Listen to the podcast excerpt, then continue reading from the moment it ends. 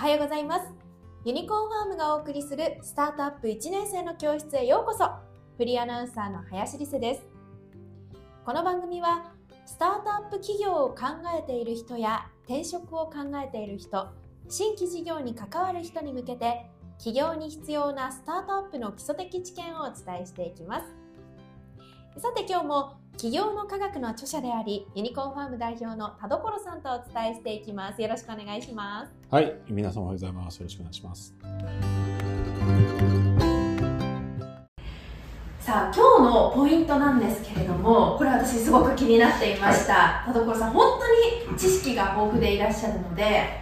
知識習得の極意を教えてもらいたいと思いますはい、えーとまあ、そうですね。僕も、まあ、いろんな本を書いていって結構アウトプットが多いと思われるんですけども結構やっていく中でその体系的にそのインプットしてプロセスしてアウトプットするようなプロセスをなんか編み出していったのかなと思ってます。今からこう紹介するやり方っていうのは当然僕のなんかスタイルなので皆さんにこう適してないかもしれないんですけども、えー、参考になればなと思っています。ぜひお願いします今回はあれですよね知識を習得するまでの流れを解説していただく、い、くつかステップがあるんですよね。はい、はい、そうですね。あのなんかいきなりやっぱりその専門書であったりとか難しいところ行くのではなくてまず一番目にですね。あの体系かつ網羅的なインプットをして、まあ、全体とつかむということが大事かなと思ってます。ああなるほど。何をすればいいんでしょうか？まあなんかこの基本科学とか基本大全みたいなどちらかというと専門書に近いと思うんですよね、うんうん、なのでまずその皆さんが興味ある、まあ、例えば AI でもいいですし Web3 でもいいですし例えばね電気自動車でもいいと思うんですけど、まあ、専門書ではなくてまず最初にその入門書を5冊ほど読むと。えー、いうことかなと思ってます。プラス、意外とそのいろんなコンサルであったりとか、政府機関がですね、まあ、実はこうレポートいっぱい作ってるんですよ。そうなんですね。はい。で、そういったレポートとか白書っていうのが、これめちゃめちゃよくまとまっているので、例えば電気自動車って調べるときに、電気自動車 PDF ってやると、PDF っての資料じゃないですか。はいはい。で、あれが一番引用されてるのが出てくるんですよ。あ、へえー、そうなんですか。なので、普通に国交省とかが出してて、めちゃめちゃちゃんとまとまってるレポートとかが出てくるんですよね。どうしても書籍だけだと、文字が多いんで読みにくいんですけど、ちゃんとその、まあ文字プラス図がバランスよくなってるんで、えー、すごいわかりやすくなってるんですよね。で、まずそこにインプットをするのが大事かなと思ってます。これ結構あれですね、入門書5冊ぐらいと、まあ白書とかレポートとかを読んでいくと。そうですね。あのまあ、後ほど解説するんですけども、まあ、読むだけじゃないとでポイントとしてはですねあの2番目なんですけども、結構同じ著者の書籍を読むのがポイントかなと思ってます。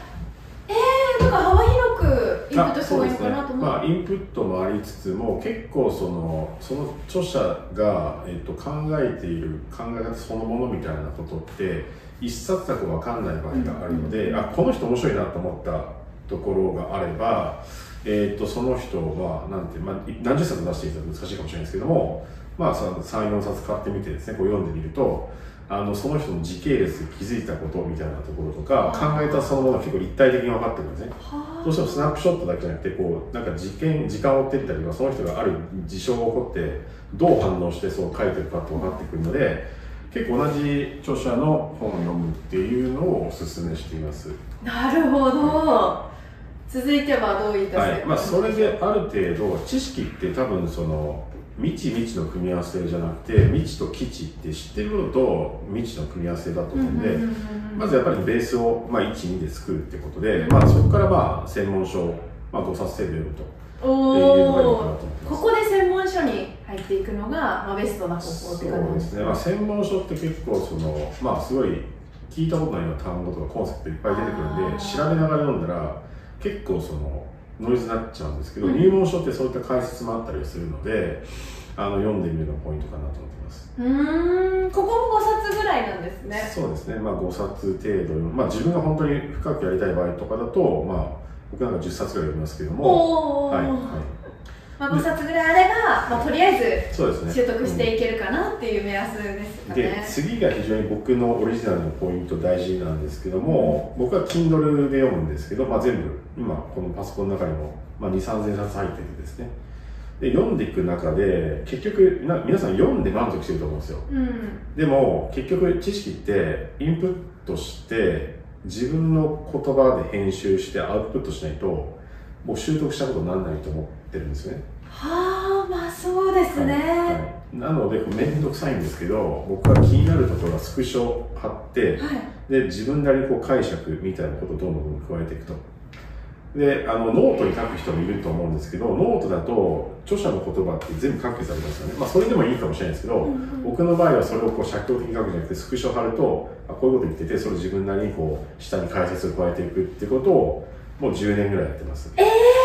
じゃあその自分の解説付きノートっていうのがどんどん溜まってってるってこと？溜まってますね。あこれ Evernoteっていう、まあ、そのデスクトップアプリでやってるんですけども、はい。まあ Evernoteも14年ぐらい使っていて、はい。もう何千冊っていう本のとか本もそうだしレポートもそうですし全部入ってきたものをなんか本読むといや読んでじゃあどうでしたかって聞いて何もこう出てこない場合あるじゃないですか。あります。自分なりやっぱ解釈しないとやっぱ繋がらないと思うんですよね。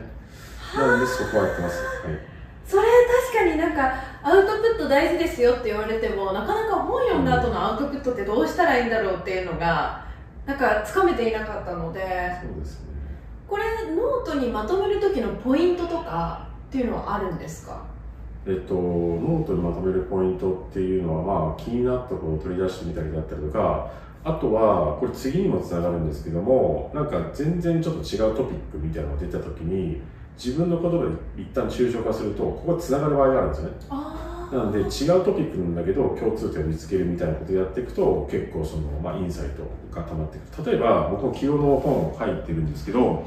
まあ、結構起業ってすごい広いんですよね。うんなんかその、まあ、マーケもあるし、人事もあるし、戦略もあったりしまして、それで経営書もいっぱい読むんですけども、でも一番のやっぱインサイトって結構そのクロスするところなんですよね。うんまあ、なんかその、ファイナンスの話と人事の話って実はこうクロスしてるんですけど、専門書って個々にこう専門的なんですよ。でもここ、自分の中でノート2つ書いてると、ここの要素要素を掛け合わせることによって、実はここのクロスでポイントって見えてきたりするんですよ。あーなるほど。はい。さあ続いてのポイントは何でしょう、はい、でそれであの僕はメモがいっぱいできてくるので、うん。何するかっていうとスライドを作成すると。ああええー、ここでスライドが、でなぜスライドかっていうとスライドってもうプレゼンする前提なんですね、うんうんうん。では僕年間100回以上講演するんですけど、まあ、スライドも年間で3000枚ぐらい作るんですけどあのもう誰かに伝えるっていうのは伝える側に比べて自分が10倍しないと伝えられないんですよ。うん。で難しいこと難しくて誰でもできるんですけどスライドにする時点で構造を理解した上で体系的にかつ分かりやすくっていうのが前提になってくるんですね、うん。でレポートだったらなんかこうレポートって延々と書けるんですけどスライドだとワンスライドワンメッセージってなってくるのであの難しい複雑なことであってもワンページでパチッとあの言う必要ありますしさらに喋るってなると説得性ってなんか表面的には理解してないと説得性ないんですよね。うん。なんであの自分が話す僕も話すのが半分仕事なのであのそこを前提にしてスライドを作ったりします。へえこれはかなり自分の習得した知識がクリアになっていくかなと聞いてても思いました、そうですね。まあ基本関係ってもともとスライドえっと今こう2550ページだったんですけど1200ページの時に、えっと、スライド作ってでもう1200ページ作るのに大体3年かかったんですね、うん。ですけど自分の中でこの本当にこう体系化して20ステップにまとめたんですけどももう何回も何回も編集してこれじゃないあれでもあれでもないこれでもない感じになっててこの企業体操もそうなんですけどこれも大体8000万ぐらいのスライドを作ったんですけどあのここでそのいわゆるスタートアップの要素っていうのをこの中にまとめてるんですけどそこのフレームワークももう何十回も何百回も更新していって自分の中で納得するフレームができたんで出したっていうところなんでその全部考えてるんで考えプロセスがあってそれで一番いい形で出したんですよ。なんで誰よりもやっぱりこのスタートアップのプロセスであったりとかスタートアップ要素についてはですねまあ当然いろんな専門的なインプットもありますし日々いろんな専門家と会うんですけどもえっとそこの部分やっぱ編集してっていうところですね、っていうのが大事かなと思ってます。さあ続いては何でしょうか？はい、次が、まあ、僕がスライド出して、今、ツイツイッターもですね、今こう YouTube やってるんですけども、Facebook とかもやっていて、まあ、それをやっぱり SNS でこう一部公開すると。あなんですね。人に見てもらうってことなんですね。人に見てもらうのもありますしややっぱりこう人に知ってもらわないと、まあ、自分の考えって広がらなかったりするのであの基本価格はちなみに、まあ、英語で日本語出して5万シェアぐらいされてますね。はい。なんで、えっと、いでも全部見せるわけじゃなくて一部公開してもし欲しい人はなんかメアドフォーム用意してメアドをくださいであったりとか、あのまあ、有料版は出してないんですけどもあでも一部有料版も出したりしていてそういう感じで SNS 一部公開してこう広げていくと。さあ最後のポイントは何でしょはい。まあ、これはそういうふうにやっていくと、まあ、いろいろ講演とかできるようになるので、もう講演の日時決めちゃって逆算するってあったりします。うあもう公演を決めるはい。あの、2022年の6月に Web3 の、えっと講演で4時間の講演を自分の中で決めて、これ1200枚作ったんですね、Web3 の。で、6月22日って決まってたんで、えっと、もうこれ、なんか、有料の確か1万円とかだったんですけど、もう340に来るって決まってたんですよ。なんで、えっと、それをもう1ヶ月ぐらい前からずっとプロモーションしてて、340万ですよね、その3時間で。でめっちゃプレッシャーかかるじゃないですか。車1台じゃないですから、その3時間で。です、だから頑張ろうみたいな感じで、そう、編集していって、あの、やったってやりましたね。なんで、ある意味、自分にこうプレッシャーをかけるって、もう期日決めて逆算するみたいなことをやってます。はあそっか田所さんでも自分にプレッシャーをかけて知識習得する場面もあるんですねそうです。まあ言ってみたら、まあなんか、そのアスリートのトレーニングみたいな感じですよね。だって、プロ野球選手が滑る、滑りしたとか、サッカー選手がね、こう、いわゆるシュートの練習するのと同じかなと思ってて、いわゆるこう知的プロフェッショナルプロフェッショナルとして、知識を取得して自分の言葉で変換してアウトプットするっていうのが、まあ、そこで付加価値出すわけじゃないですか。うんなので、そこはやっぱすごい大事かなと思ってますし、僕はやっぱりそそこじゃないと付加価値がないと思うんですね。今、うん生成 AI とかチャット GPT とかで聞けることを聞いてたらそこは負けちゃうんですけど、ただチャット GPT とかそういうことができないのは、やっぱりこうクロスで考えるところ。要は、スタートアップもあるし、いろんなこうクロスでこう遠いものをつなげるっていうのはまだまだ無理なんですよ。これはやっぱりある程度の知識、まあ、具体的な事例もそうですし、いろんなコンセプトをやっぱり理解していくこと。でそこで一見すると遠いんだけど、つながるようなコンセプトはつないでいくことかなと思ってます。でそれはやっぱりあの価値を生むのかなっていう信念に基づいて、もう10年以上やってますね。はい。なるほど。これは習慣化してるんですか？毎日この時間は知識を習得しようとか。そうです。気がついたら全部もう Kindle で本を開けてなんか本も僕月に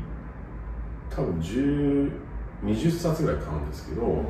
で全部わーって見ながらやってますね。もうこれはずっともう10年以上やってますね、その積み重ねなんですね、うん。今のそのいろんなところからの引き出しは。はい。はい、ということで今日は知識習得の極意を学んでまいりました。最後の方はなかなか難易度の高いことかなと思ったんですけれどもぜひこの知識を習得していって、ま、もう自分で講演の日程を決めてね自分に負荷をかけながらあのインプットしていただけたらなと思います。